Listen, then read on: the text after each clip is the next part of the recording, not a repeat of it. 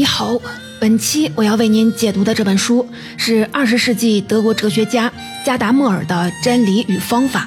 这本书是当代阐释学最重要的著作。本期音频的文稿的撰写人是中国人民大学哲学院的教授刘伟老师。在正式的解读之前，我得先给您说说阐释学是什么意思。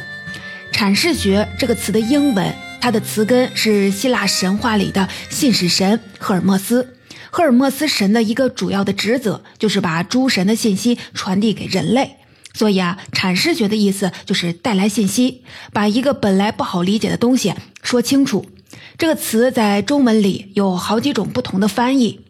诠释学、解释学、阐释学都是一个意思。我比较倾向于阐释学这个翻译，把不好理解的东西说清楚这件事儿啊，对人类来说非常的基本，也非常的重要。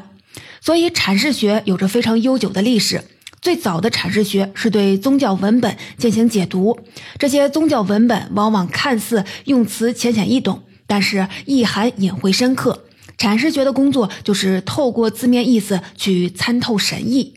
后来啊，这种研究方法被广泛的应用于文学、哲学、法律、历史等等文本的阐释，还可以进一步的扩大到对文化传统的阐释。比如，我们说中华文明五千年是一个连续的传统，这里面就有很多基于文字、文本、历史实物的阐释学工作要做。我们要解读的这本《真理与方法》，就对人类进行阐释的本质和有效性做出了系统的分析，为当代的阐释学奠定了坚实的理论基础。了解了这本书，你也可以更深入地认识到。生活在不同时代、有着不同文化、说着不同语言的人们是如何实现相互理解的，并且帮助我们获得一种更加开放、更加包容、更强调对话性的思维方式。本期的音频里，我先给您介绍一下加达默尔和他写这本书的背景，然后带你了解阐释学在三个领域当中的应用：艺术、历史和语言。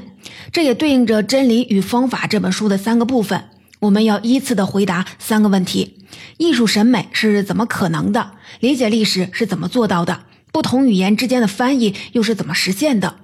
我们就会发现，这三个看似没什么关系的问题，可以从阐释学的角度统一起来。他们都要求我们摒弃古板的主客二分，接受视角的交互贯通。我们先来了解一下加达默尔相当传奇的一生。加达默尔出生在一九零零年，二零零二年去世。完整的跨过了整个二十世纪，他和很多的哲学、文学、政治名人都打过交道，在晚年还保持了高质量的生活状态。一百零一岁的时候，加达默尔还在参加学术会议，不能不让人叹服他的百岁人生。加达默尔年轻的时候是个非常优秀的学生，二十二岁就拿到了博士学位。但是博士毕业的第二年，他遇到了比自己大十一岁的海德格尔。一个好学生遇到了一个天才的哲学家，海德格尔的哲学思考非常的深刻，视角也非常的独特，还充满了诗意和能量。这些东西都是加达默尔在之前的求学道路上从来没有遇到过的，让他之前学到的一切都黯然失色。之后的五年，加达默尔给海德格尔当助手，在他的指导下完成了教职资格论文。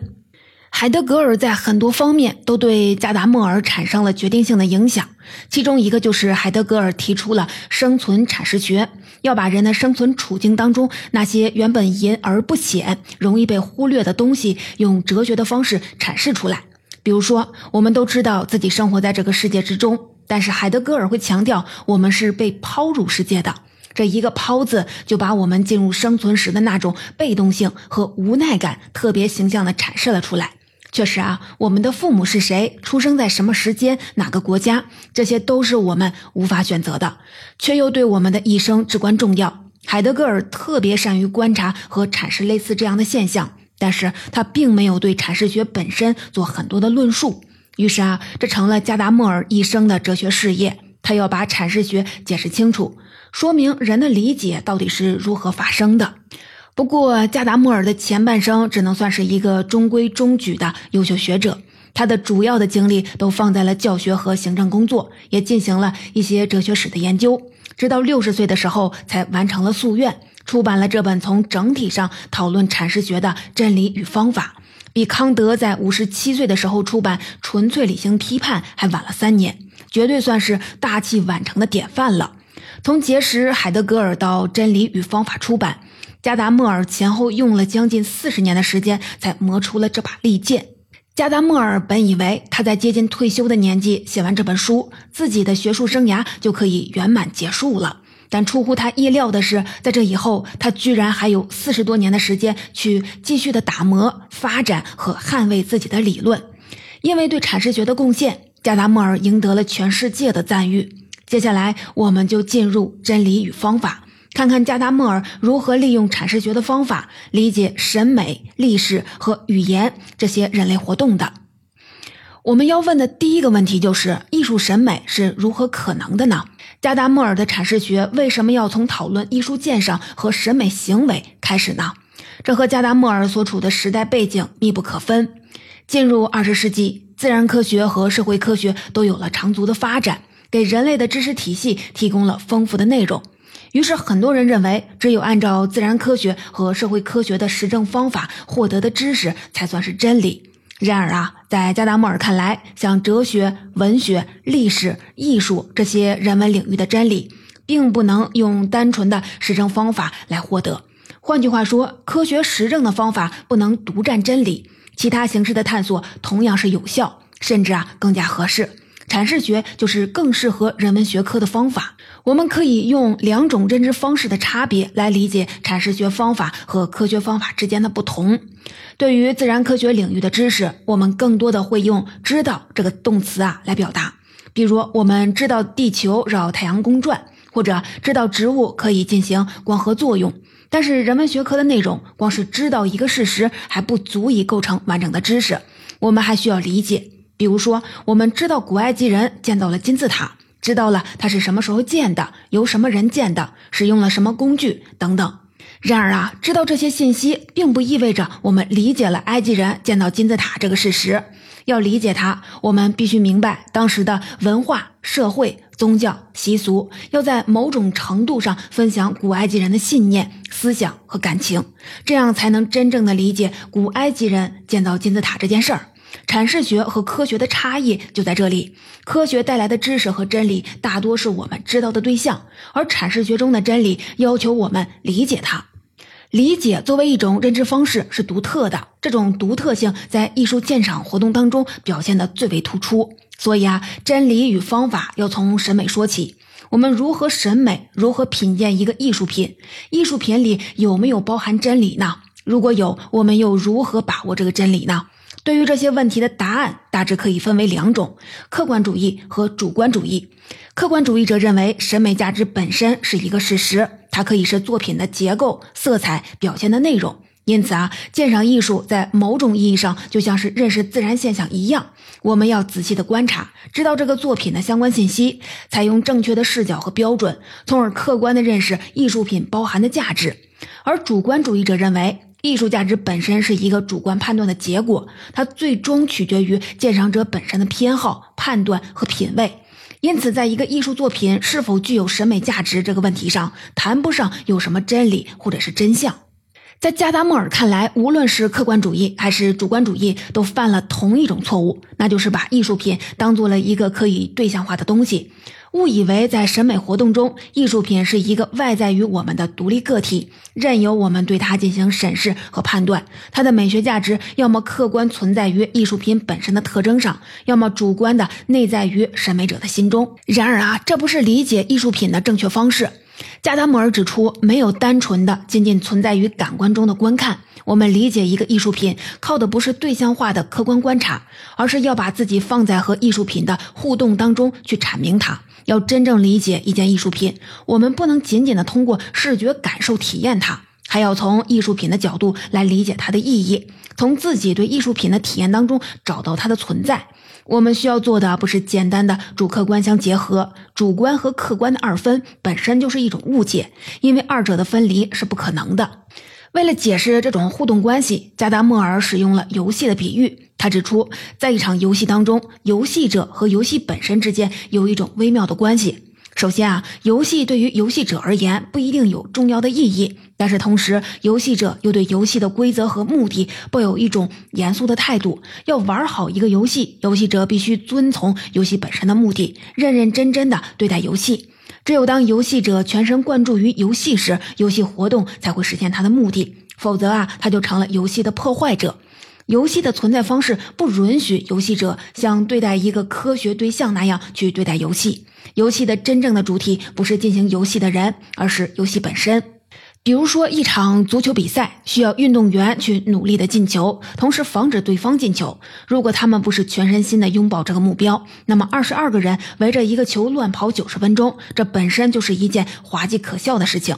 足球比赛的主体是球赛这个互动活动本身，只有参与其中，我们才能真正的体验和理解它。这就是足球比赛中的真理。加达穆尔说：“游戏只有在游戏者失去自我的情况下，才能实现它的目的。”这话确实啊，很精彩的概括了游戏的本质。游戏者不是用主观二分的视角去审视，而是要真正的进入游戏，参与互动。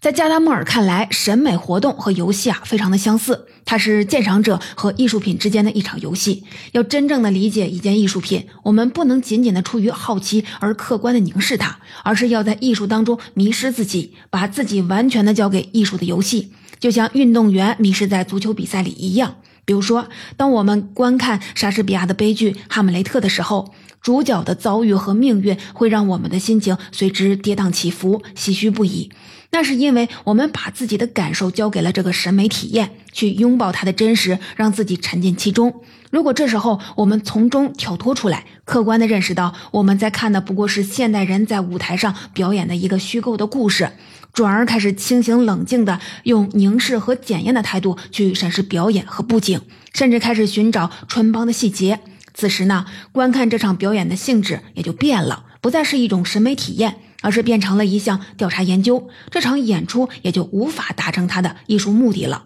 给我们带来审美的感受了。欣赏其他形式的艺术也是一样的，都需要我们以一种互动的方式进入到作品营造的世界之中，体会到艺术品传达的真实或者是真理。你可能觉得呀，审美本身就是一种带有几分玄妙的活动，可能只有在这种特殊的领域，我们的理解才需要通过迷失自我、游戏互动的方式来达成；而在大多数的领域，并非如此。加达默尔指出，阐释学的应用范围远远不止审美活动。下面呢，我们就来看看怎么把阐释学用在理解历史上。加达默尔认为，所有人类的理解都受到了历史的影响，我们永远无法穿越这些影响。这样看来，所有的理解都涉及某种偏见。一说到偏见，我们的第一反应肯定觉得那是一个贬义词，是一些没有经过审视的轻易下的判断。确实啊，从启蒙运动开始，人类对于自己的能力抱有一种理想化的自信，认为人们可以通过理性的自主能力摆脱那些我们无法控制的历史因素。这种思路啊，往往把历史当中出现过的思想当做偏见和局限。把人类思想的发展史当做一个不断摆脱偏见、去除糟粕的进步史。比如，古代的人认为地球是平的，现代的人认识到地球是圆形的。古代的人认识不到男女平等，而现代的人却是可以。加达默尔认为，启蒙运动的这种自信本身就是一种偏见，忽略了人类生存的一个基本的特征，那就是我们每个人都被抛进了一个特殊的、具体的历史情境当中，我们没有办法逃避这一点。每个人拥有的偏见构成了他的视域，视觉的视，领域的域，也就是一个人所能看到的全部的范围。然而啊，和启蒙思想家不同的是，加达默尔认为，我们不应该因为历史情境带来的偏见而感到焦虑，我们不应该也不能逃避他们。相反呢，我们的偏见构成了我们认识世界的必要的框架，而且这些偏见本身也可以被进一步的敞开，得到改善，将我们引向知识。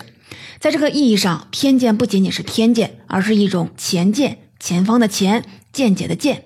这是一种我们借以认识和理解世界的预先存在的框架。达成理解，我们必须借助我们已有的概念、经验、信念和认识来完成。如果没有这些前见，理解就无从开始。因为那就意味着这个世界从一开始就没有能被理解的内容，就像无中不能生有，我们的理解也不可能从彻底的虚无开始。我们能够理解新事物和新经验，就意味着他们能够被我们的前见或者说偏见框架容纳进来。并且啊，最终可以和这个框架结合，形成一个有意义的整体。反过来呢，这些新事物和新经验在被容纳进来的同时，也扩大、修正和发展了我们原有的框架。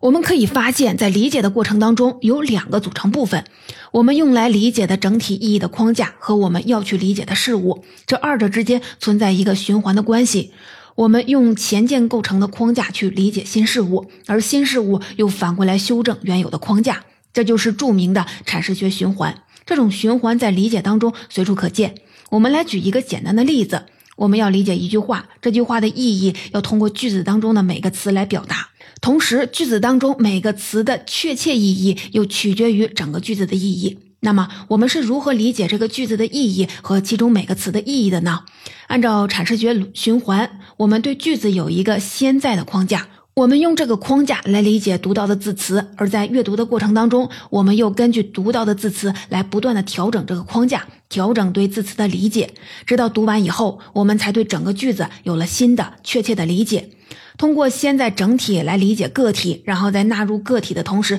调整现在的整体，这就是阐释学循环。比如说，当我们读到了“我本将心向明月”的时候，可能以为自己在读一首赞颂月亮的诗，而继续的读到“奈何明月照沟渠”时，才隐隐的觉得这里的哀怨之情。这时再回头两句一起读，就能领悟到这是一句托物寄情的感叹，和月亮本身以及月亮下的景物都没有什么关系。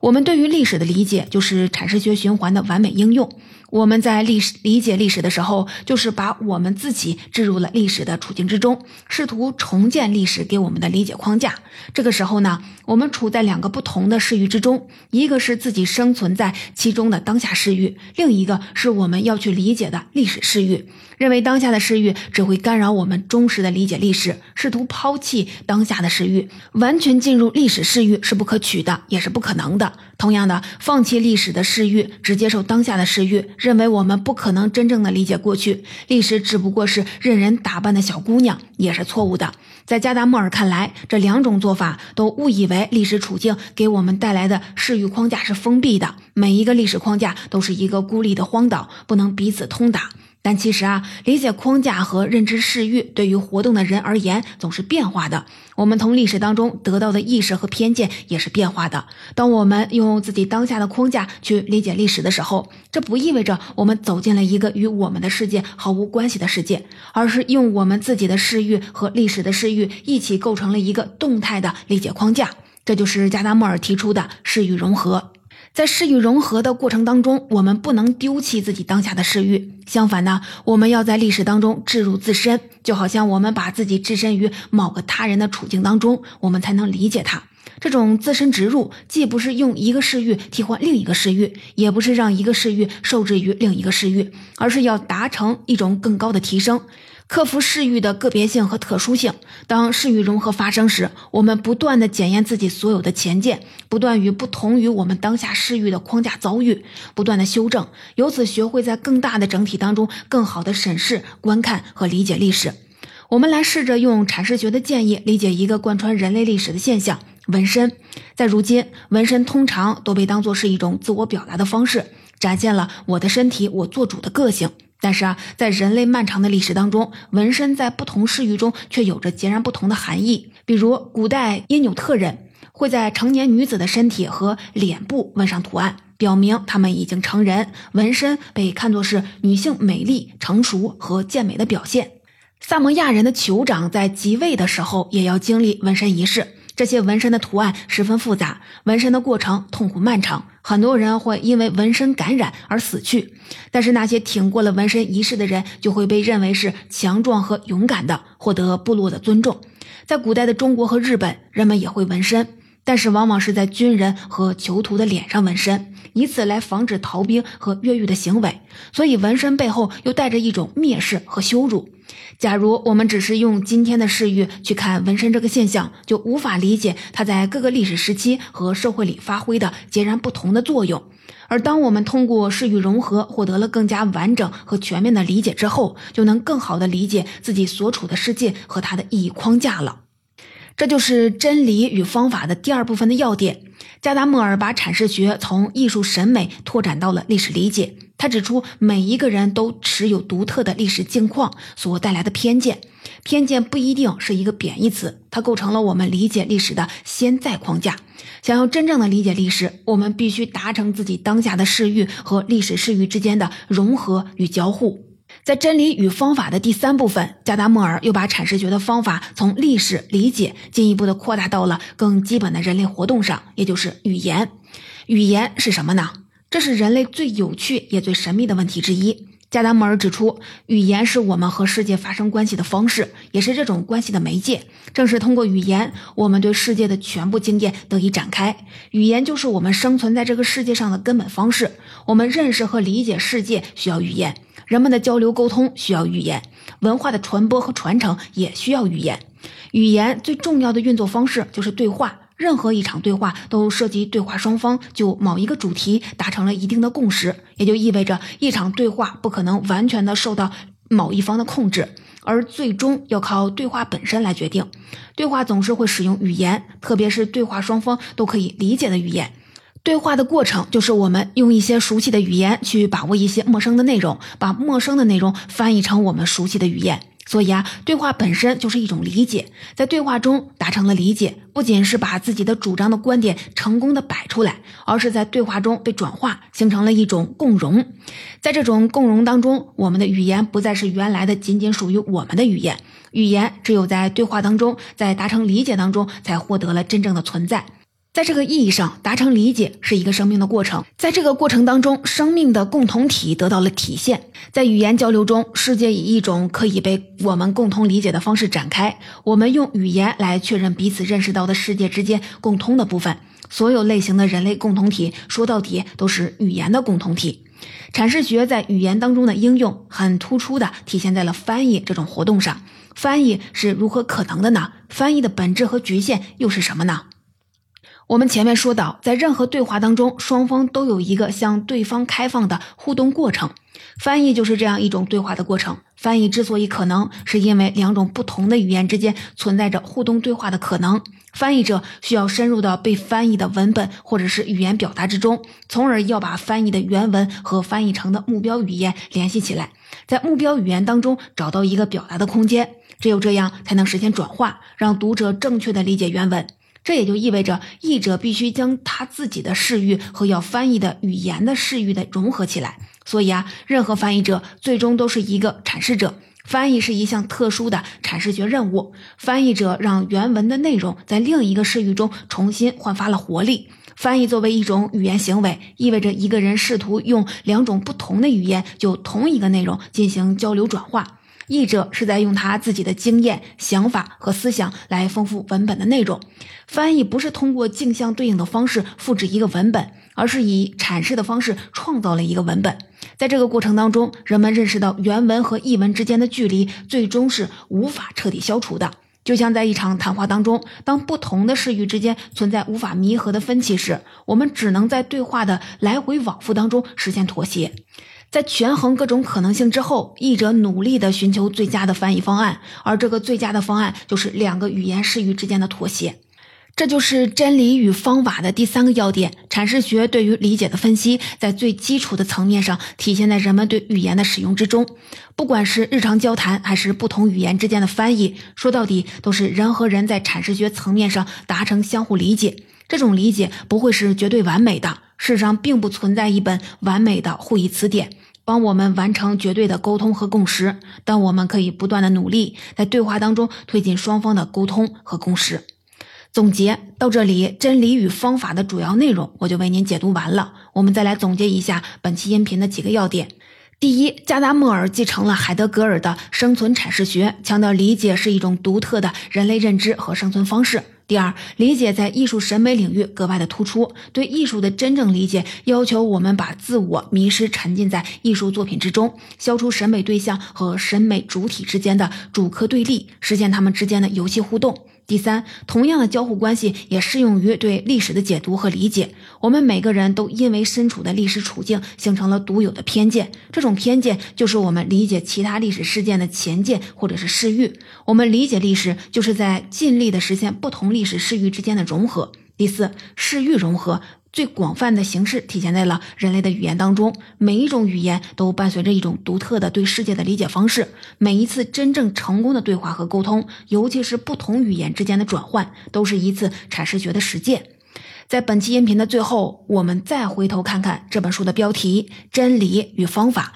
整本书通篇讨论的就是二者之间的关系。加达默尔反对僵化的、单一的、统摄各个领域的普适性的方法，尤其是那种认为可以用自然科学或者是社会科学方法来处理人文学科的傲慢的态度。要理解人文学科的真理，需要恰当的方法，那就是阐释学的方法。阐释学是理解人类整个生存经验的尝试，在阐释学的帮助下，不仅被理解的对象得到了理解，而且理解本身也得到了理解。这就是阐释学方法提供的最重要的真理。阐释学赋予我们的不仅仅是一个理论、一种方法，更重要的是，它给我们带来了一种理解世界、认识世界的态度。他告诫我们，认识世界不是靠某些天才一次性的发现完成的，也不是靠一个固定的认知模式完成的。要真正的理解世界，人类必须抱有友善、开放、合作的态度，彼此对话、分享、调整，共同共同构建出对于世界的认识，